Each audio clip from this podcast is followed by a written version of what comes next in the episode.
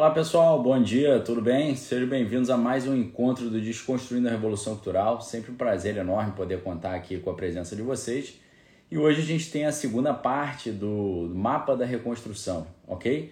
Lembrando a todos vocês que estão chegando que a gente ainda está, uh, obviamente, com as inscrições abertas.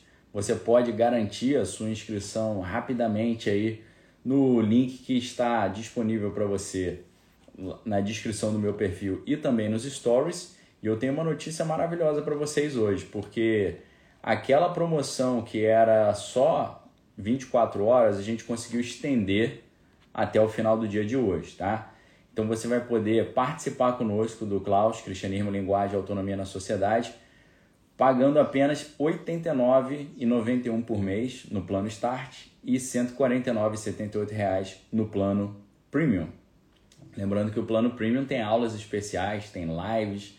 Você vai ter uma sala virtual de aula comigo, onde a gente vai ter ali um bate-papo uma vez por mês. São 13 meses, 13 bate-papos, então você está levando aí um pacotão bem legal, tá, pessoal? Por uma diferença aqui pequenininha, né? De 149,78, você consegue fazer um, né, uma escolha bem fundamentada aí, né?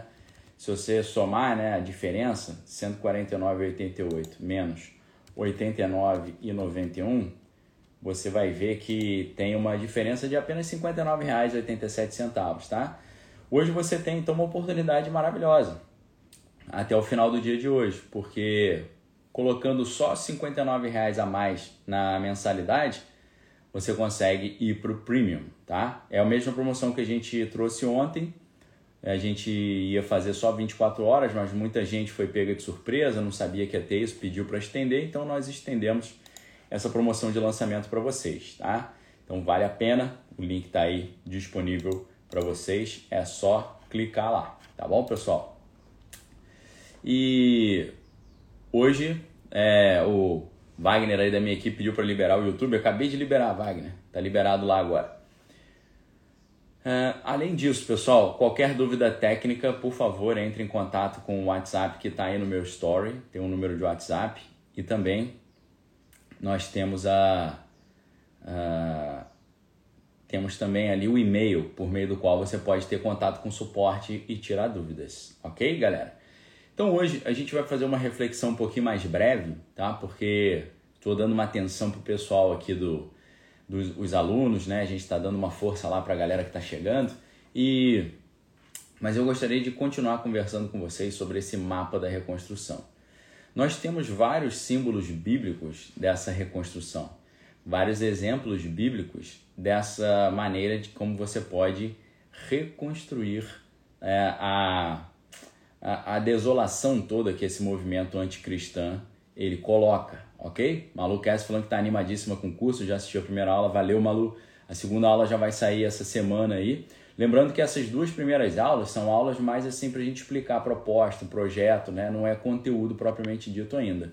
Primeiro conteúdo, a gente vai trazer um livro do Alvin Plantinga para fundamentar a nossa fé cristã, vai ser indispensável, tá? Conhecimento e crença cristã, um livro assim de altíssimo nível que vai deixá-lo assim como um cristão muito mais preparado para dar a razão da tua fé a todo aquele que vos pedir, ok? Então, pessoal, a, a restauração ela acontece quando o cristão ele restaura a sua identidade, ok? A identidade cristã. Então é fundamental a gente refletir sobre isso. Identidade cristã, né?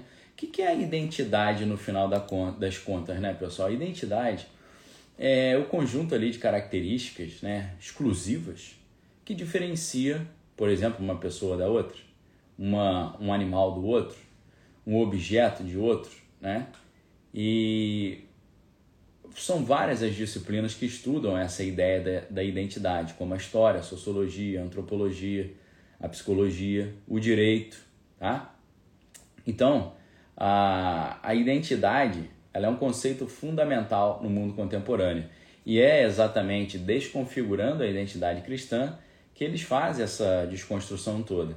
Se nós, então, pelo contrário, conseguirmos reconstruir o conceito de identidade cristã, nós conseguimos restaurar o cristianismo a essa vanguarda, a essa referência.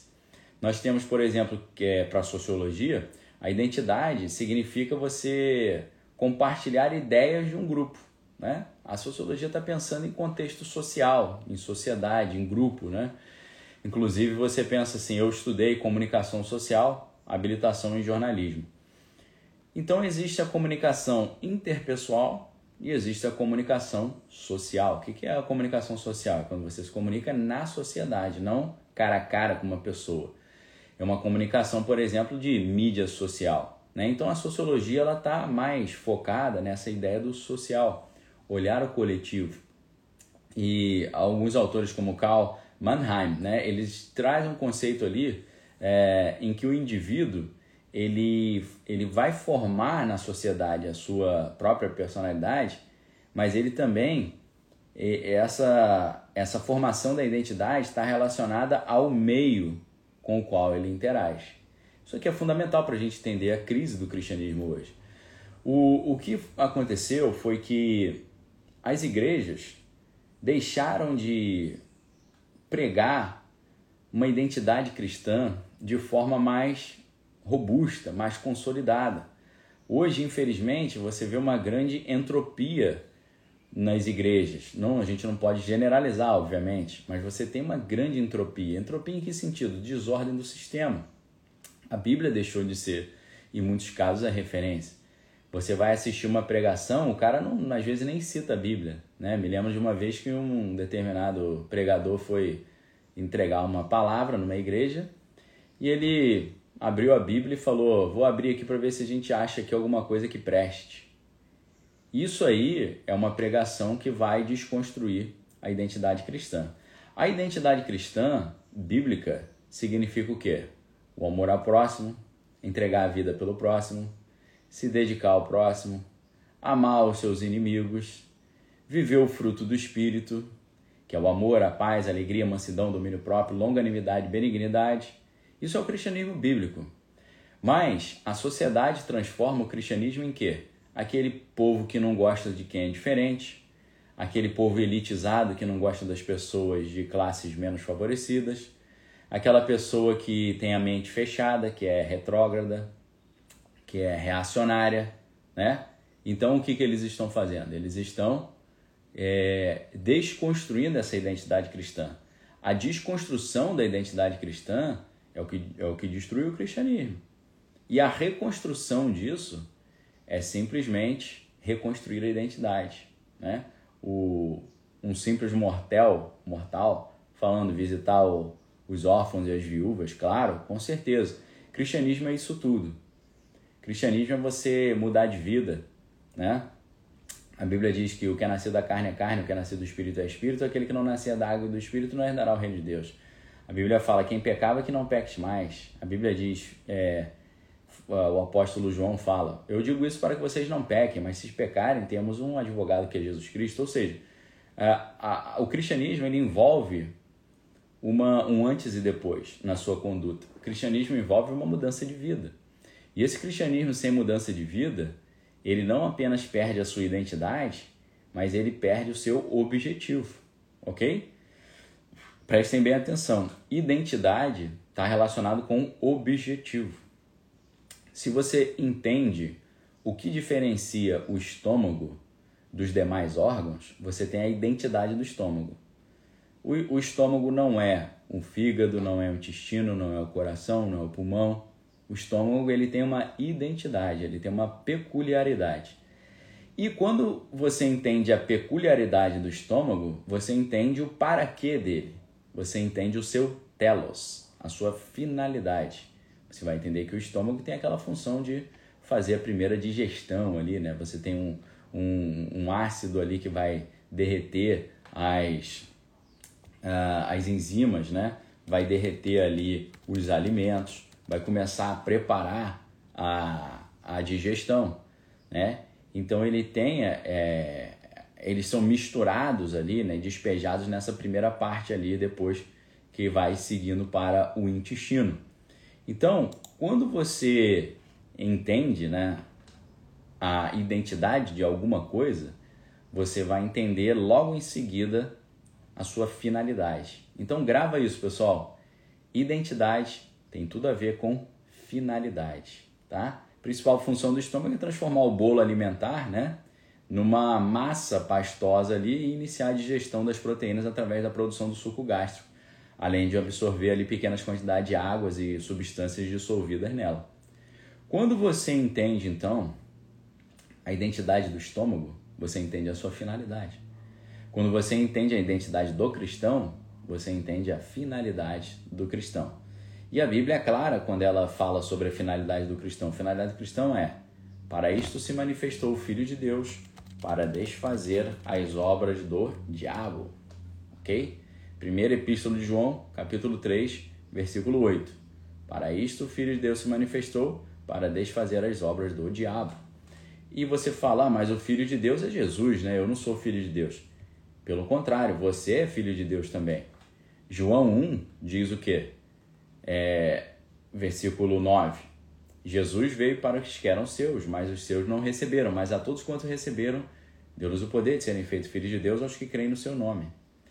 Dessa forma, como é que é a finalidade do cristão? Desfazer as obras do diabo. Como é que a gente desfaz as obras do diabo? Fazendo o que Jesus nos comissionou a fazer na sua grande comissão. E por todo mundo, pregar o evangelho a toda criatura, quem crer for batizado será salvo, quem não crer será condenado. Esses sinais acompanharão os que crerem, meu nome expulsarão demônios, curarão os enfermos e tomarem algo mortífero não nos falar mal nenhum. Isso é a identidade do cristão, é a finalidade. É claro que a identidade do cristão ela vai ser formada pelo novo nascimento da água e do Espírito. O novo nascimento da água tem a ver com o batismo na água, mas também com o estudo da palavra. A água é uma simbologia da palavra na Bíblia.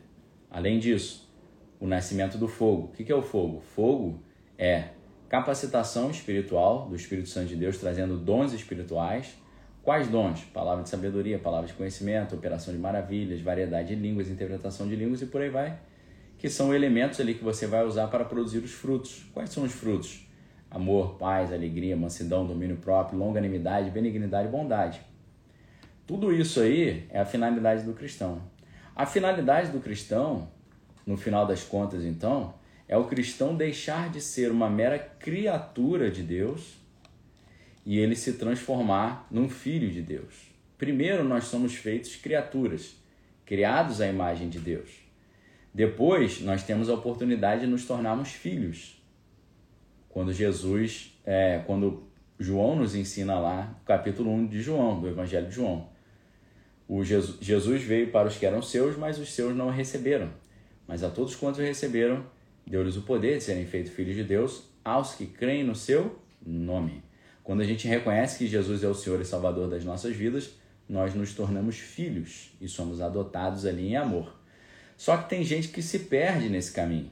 O cara deixa de ser uma criatura e se torna um filho, mas ele não continua esse processo, que está muito patente na Bíblia, quando o apóstolo Paulo nos ensina: desenvolvei a vossa salvação tá? Um versículo maravilhoso. Está lá em Filipenses 2, 12. Desenvolvei a vossa salvação. Olha que maravilha. O que, que significa desenvolver a salvação? Desenvolver a salvação significa você se alimentar de Cristo para que ele cresça né, no seu coração e você consiga vencer todo o pecado e os sentimentos negativos, ok? Isso é desenvolver a salvação. E você está cada dia mais conhecendo mais a palavra, cada dia mais sintonizado com Deus. Então, muitas pessoas, infelizmente, são como aquela parábola do semeador, né? A parábola do semeador, você entende o que, infelizmente, acontece com muitas pessoas que deixam de ser criaturas e viram filhos, mas eles não continuam esse processo do desenvolvimento da salvação, ok? Então, uh, no Evangelho de Mateus, você vai ler, né? Naquele dia, saindo Jesus de casa, sentou-se junto ao mar, e o pessoal chegou e ele contou a parábola, né? O semeador saiu a semear.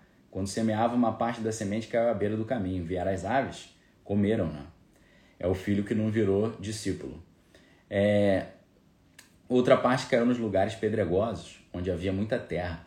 Logo nasceu, porque a terra não era profunda, e tendo saído do sol, queimou-se. Então também essa semente não prosperou. E porque não tinha raiz, secou-se. Outra caiu entre os espinhos, e os espinhos cresceram e a sufocaram. Outra, porém, caiu numa terra boa e dava fruto, havendo grãos que rendiam cem, outros sessenta, outros trinta por um. Quem tem ouvidos, ouça. Então, isso é a identidade cristã. A identidade cristã, ela envolve uma jornada cristã. A jornada cristã, ela significa você deixar de ser uma criatura e passar a ser filho, mas deixar de ser mero filho e passar a ser um discípulo, e um discípulo se transformar no mestre e o mestre se transformar num discipulador. Essa é a jornada do cristão. Ok? É, um simples mortal também está perguntando, né? Quais as etapas para desenvolver a salvação depois do batismo e do perdão de pecados? Então, estou contando aqui para vocês. Todo mundo que. Todos os seres humanos na Terra são criaturas de Deus. Mas para se tornar filho, tem que receber a Cristo como seu único e exclusivo Senhor e Salvador. Aí você se torna filho de Deus. E o objetivo de todo filho de Deus é desfazer as obras do diabo. Então você tem a transformação de criatura para filho, depois de filho para discípulo. Né? Porque João 8,31 diz: Se vocês permanecerem na minha palavra, sereis verdadeiramente meus discípulos. E conhecereis a verdade, e a verdade vos libertará. O que significa isso então? Significa que tem gente que vira filho, mas não permanece na palavra, não permanecendo, não vira discípulo. E aí não vai conhecer a verdade e não vai ser liberto por essa verdade, tá? Então você tem primeiro criatura, criatura que vira filho, o filho que vira discípulo, o discípulo que vira mestre e o mestre que vira um discipulador. Todo cristão é chamado a ser um discipulador. Jesus falou claramente quando disse: Ide por todo mundo e fazei discípulos. A igreja, portanto, é uma é uma usina de transformação de discípulos em mestres. Todo discípulo que é bem instruído vai virar um mestre, e todo bom mestre transforma o seu discípulo num novo mestre. E a igreja, portanto, deve ser viva e viver um círculo virtuoso de fabricação de mestres. Ou seja, aqui a gente desenvolveu não apenas uma ideia de identidade cristã ou de caráter cristão, a gente desenvolveu uma ideia de eclesiologia também. O que é eclesiologia? Eclesia significa a igreja. Eclesiologia é o estudo da igreja, é o estudo do que, que é a igreja, ok? Elisa falando que pede oração pela irmã Heloísa. Senhor, visita Heloísa nesse momento, Pai, em nome de Jesus, que ela receba, Senhor, a tua cura, que ela receba ali a tua provisão. Assim nós te pedimos, Pai, em nome do Senhor Jesus. Amém. Senhor Deus, desça com teu Espírito Santo aqui nessa manhã de domingo, Deus. Visita todas as pessoas que estão enfermas e angustiadas, Senhor. Nós repreendemos em nome de Jesus toda enfermidade, todo problema, nós repreendemos em nome de Jesus toda opressão, toda, toda, é, todo vírus e bactéria. Nós declaramos destruídos em nome de Jesus. Abençoamos o corpo inteiro, o pulmão, o cérebro, o fígado, o intestino, os rins. Declaramos pleno funcionamento, Pai. Oramos aqui em favor de todos que hoje possam estar sofrendo ou enfermos. E nós pedimos, a Deus, que o Teu Espírito Santo derrame cura sobrenatural nessa manhã em nome do Senhor Jesus. Amém. Amém, queridos? Então, é, a reconstrução, como a gente falou, envolve uma restauração da identidade cristã. Na antropologia, a identidade é uma é um conglomerado de signos para a antropologia, né? Signos, referências e influências que vão determinar ali uma, o entendimento que você tem dentro de um determinado grupo. Né? E a identidade, então, para a antropologia, ela está sempre relacionada à ideia de alteridade. O que é alteridade? O outro. Você está sempre comparando você com o outro, ou seja, dentro da construção de identidade na antropologia é necessário existir esse outro né? e, o, e, e, e as características do outro vão é, te dá o parâmetro para você estabelecer a diferença. Desde o Antigo Testamento, você tinha o povo de Deus e os gentios. No Novo Testamento, você tem o cristão e o chamado ímpio, aquele que não vive a palavra de Deus. Então, o cristão está sempre se comparando com o não cristão, também antropologicamente, para tentar construir a sua identidade. Só que, infelizmente, cada vez menos o cristão está se distinguindo do ser humano normal, criatura. E aí que surge um grande problema, né? Porque se você tem o cristão e o não cristão e ambos são idênticos, você não tem mais uma identidade cristã. Entendeu? E aí que está o problema, tá? É, o simples mortal está perguntando se o ímpio é filho do adversário. Não necessariamente, né? Ah, Jesus vai dizer que quem mente é filho do diabo, porque o diabo é o pai da mentira. Então quem vive mentindo, vive na mentira, sim, é filho do diabo, porque está praticando as obras do diabo. Mas não necessariamente quem não é filho de Deus já é automaticamente filho do demônio. Existem algumas pessoas que vivem mais aí nesse sentido. Então a, a antropologia ela nos vai dar parâmetro para nós pensarmos sobre será que a gente tem se diferenciado? Será que a gente está. Será que a gente, quando olha quem não é cristão, nós vemos diferença? E muitas pessoas acham que ser cristão é deixar de fazer um monte de coisa, o que não é verdade. E um exemplo disso é o conjunto das leis do Antigo Testamento. No Antigo Testamento você tinha 613 leis. A maioria dessas leis não era não faça, não eram proibições. A maioria das leis são comissões, são obrigações. Ame o pobre, ame a viúva, louve a Deus, ame o seu irmão, faça o bem, ok? Adore a Deus, seja correto, seja uma pessoa decente, ande com Deus. Então, é, se a gente pensar em Novo Testamento, anuncie o Evangelho, ide por todo mundo, pregar o Evangelho, cure, né? honre o pai e a mãe, é, manifeste libertação ao cativo. São comissões. A maioria das leis de Deus, seja no Antigo Testamento, seja no Novo, são comissões. Então tem gente que acha que assumir uma identidade cristã é não fazer nada, não mentir, não roubar, não ir para a praia, não ouvir música do mundo, não ver, não ver filme. Não é isso. Não é deixar de fazer coisas apenas. É claro que o cristão não vive pecando. Cristão não é um cara que mente, que fala palavrão, irritado. Ele não tem, ele não cultiva os frutos da carne. Ele cultiva os frutos do espírito. Ele cultiva o, o amor, a paz, a alegria, mansidão, domínio próprio, longanimidade, benignidade, bondade. Agora, ele não cultiva o fruto, do, o fruto da carne. O fruto da carne é a porfia, impureza, lascívia, idolatria, feitiçaria, inimizade, contenda, ciúme, ira, facções, dissensões, partidos, inveja, bebedices, orgias e coisas semelhantes a ela.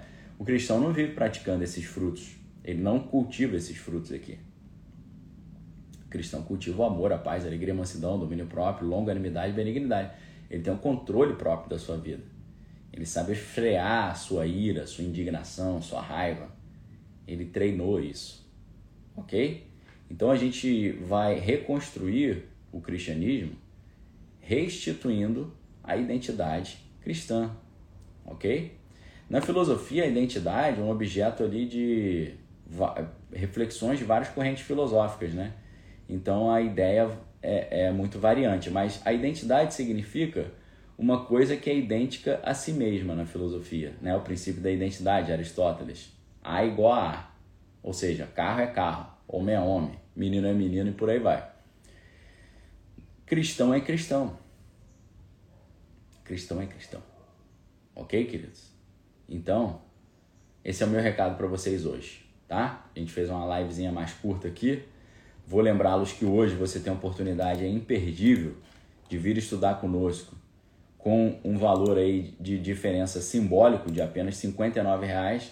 Com apenas R$ reais de diferença na parcela, você pode, é, em vez de fazer o, o básico, que é o start, você fazer o nosso plano premium e ter acesso a benefícios aí imperdíveis, tá, pessoal? Até a noite de hoje. Vou colocar o link para vocês aqui no YouTube. O link para vocês que estão no Instagram, o link tá lá nos stories e o link também está na descrição do meu perfil. Para vocês que estão no Instagram, é, você também tem aí nos stories o link do suporte. Quem tiver qualquer dúvida técnica, manda uma mensagem lá para o suporte. O suporte tem um número de telefone ali que está listado lá para vocês, tá? O telefone do suporte é 35 9772 0836, tá? Qualquer dúvida técnica sobre a inscrição, qualquer coisinha, tá? Tô deixando o link para vocês aí. E também você pode ter o acesso ao e-mail, né? suporte@clausacademy.com. Tá bom, queridos? Queridos, tenham um excelente domingo. Que a graça do Senhor Jesus, o amor de Deus, consolações do Espírito Santo estejam com cada um de vós, não só hoje, mas para todo sempre.